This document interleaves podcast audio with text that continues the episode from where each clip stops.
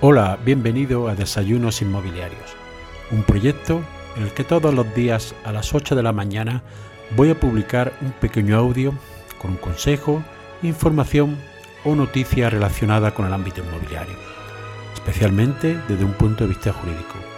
Mi nombre es José María Luque, soy abogado y me puedes seguir en mi página web abogadoinmobiliario.com.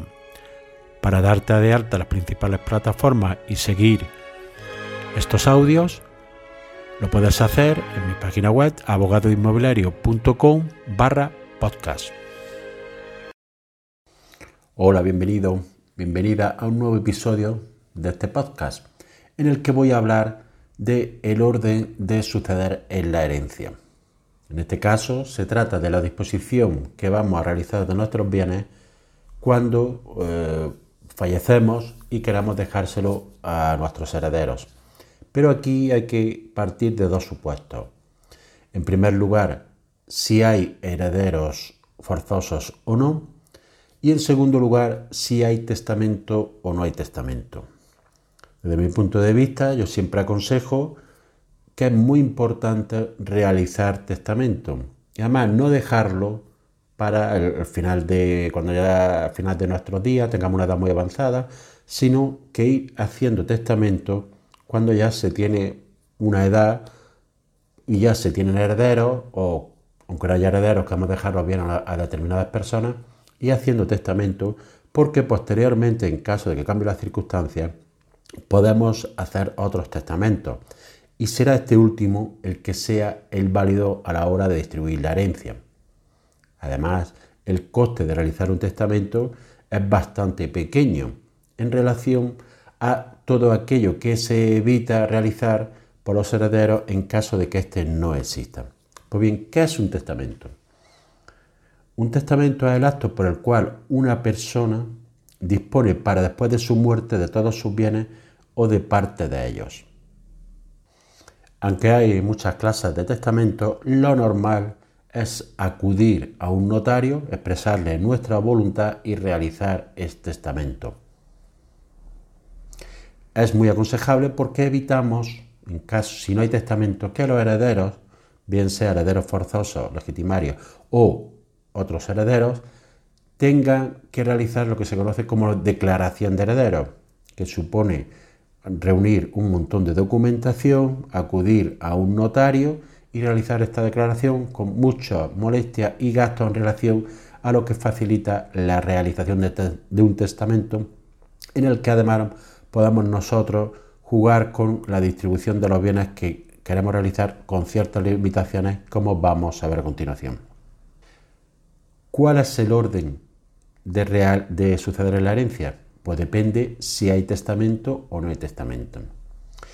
Una máxima que siempre se dice en estos ámbitos sucesorios es que la herencia primero desciende, es decir, hijos y nietos, luego asciende, padres o abuelos incluso, y después se, se extiende cónyuge, hermanos o sobrinos. Si hay testamento tenemos que tener en consideración cuáles son los herederos forzosos. Pues bien, estos son los hijos y descendientes respecto de sus padres y ascendientes. A falta de hijos y descendientes serían los padres y ascendientes respecto de sus hijos y descendientes. Y en tercer lugar, el viudo o viuda en la forma que se establece, este, que eh, establece el Código Civil.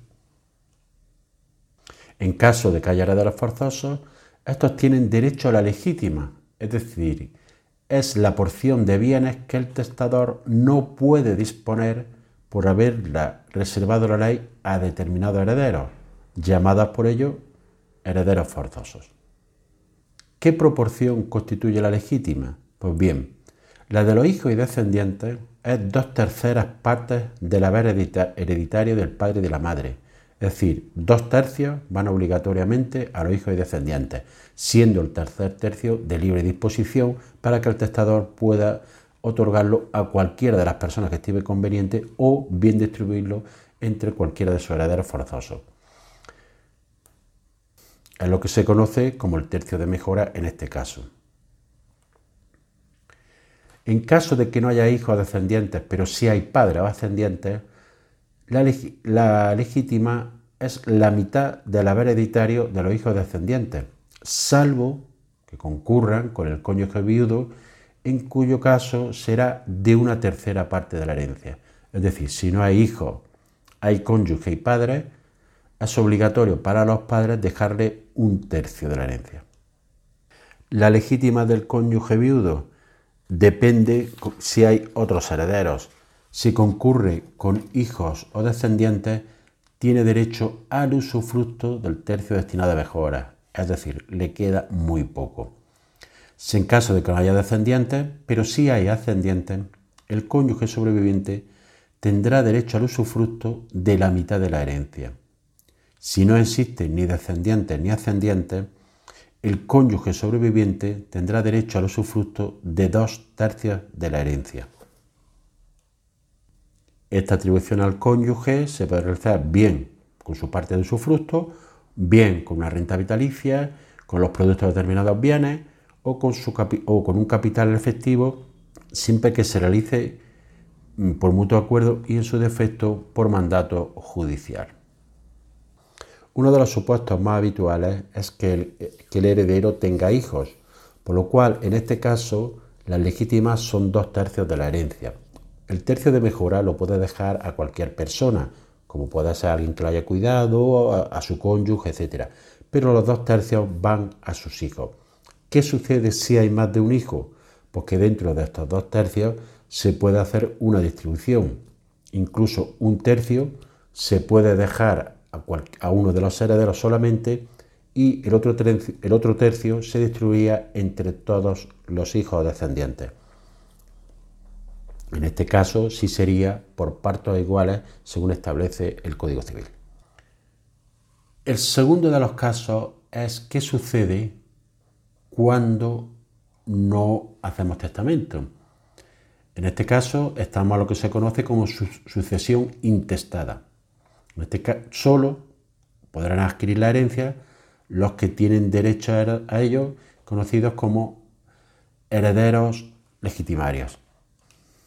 A falta de herederos testamentarios, la ley difiere la herencia a los parientes del difunto, al viudo o viuda y al Estado en último término. La herencia, el pariente más próximo en grado excluye al más remoto, es decir, los que tengan una relación más directa con el, el, con el fallecido, heredan excluyendo a los demás. En caso de que tengan el mismo grado de parentesco, heredan por partos iguales.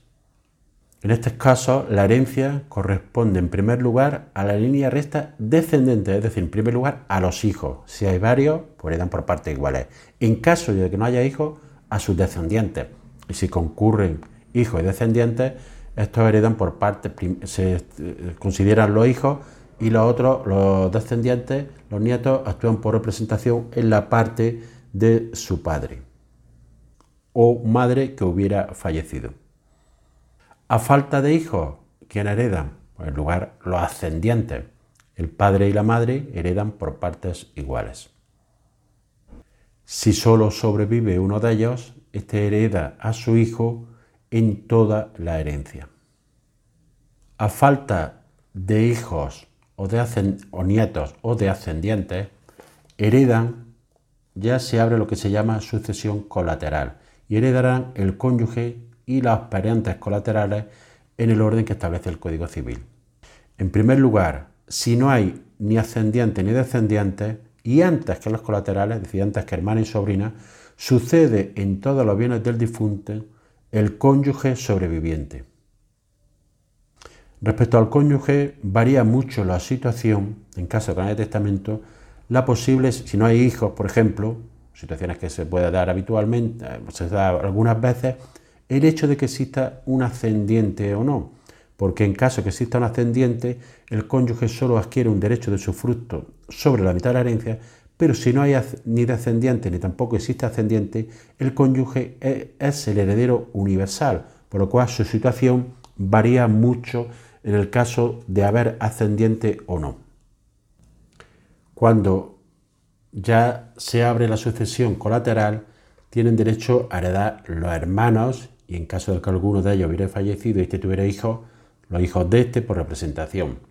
En caso que no hubiera hermanos, pero sí sobrinos, tendrían estos derechos a heredar por partes iguales. Pero la herencia no se extiende más allá a los parientes, se extiende solo hasta el cuarto grado. Más allá no hay derecho a suceder de forma ab intestato. Solo se podría heredar en caso de que la persona hubiera realizado testamento dejándolo a, quien él hubiera querido dejar estos bienes en caso de que no hubiera heredero legitimario. En caso de que no existan todos estos parientes que hemos dicho, la, herencia va al Estado. De ahí la importancia de siempre realizar testamento, bien para distribuir los bienes como nosotros tenemos conveniente, bien para favorecer a algunas personas, como puede ser al cónyuge, a alguna persona que nos cuide, dejar los bienes a una institución, donar a cualquier institución beneficiaria o una persona que nosotros tengamos una relación especial, porque si no, en caso de que no haya herederos legitimarios ni haya parientes, la herencia iría al Estado. Nos vemos en el siguiente episodio. Y así llegamos al final del episodio de hoy. Espero que te haya sido utilidad para ampliar tu conocimiento en el ámbito inmobiliario. Si quieres que este podcast llegue a más personas, puedes compartir en tu red el enlace del episodio o darle una valoración positiva en la aplicación que utilizas para escucharlo. Recuerda que me puedes seguir en abogadoinmobiliario.com. Gracias por escuchar, nos vemos en el siguiente episodio y que tengas un excelente día.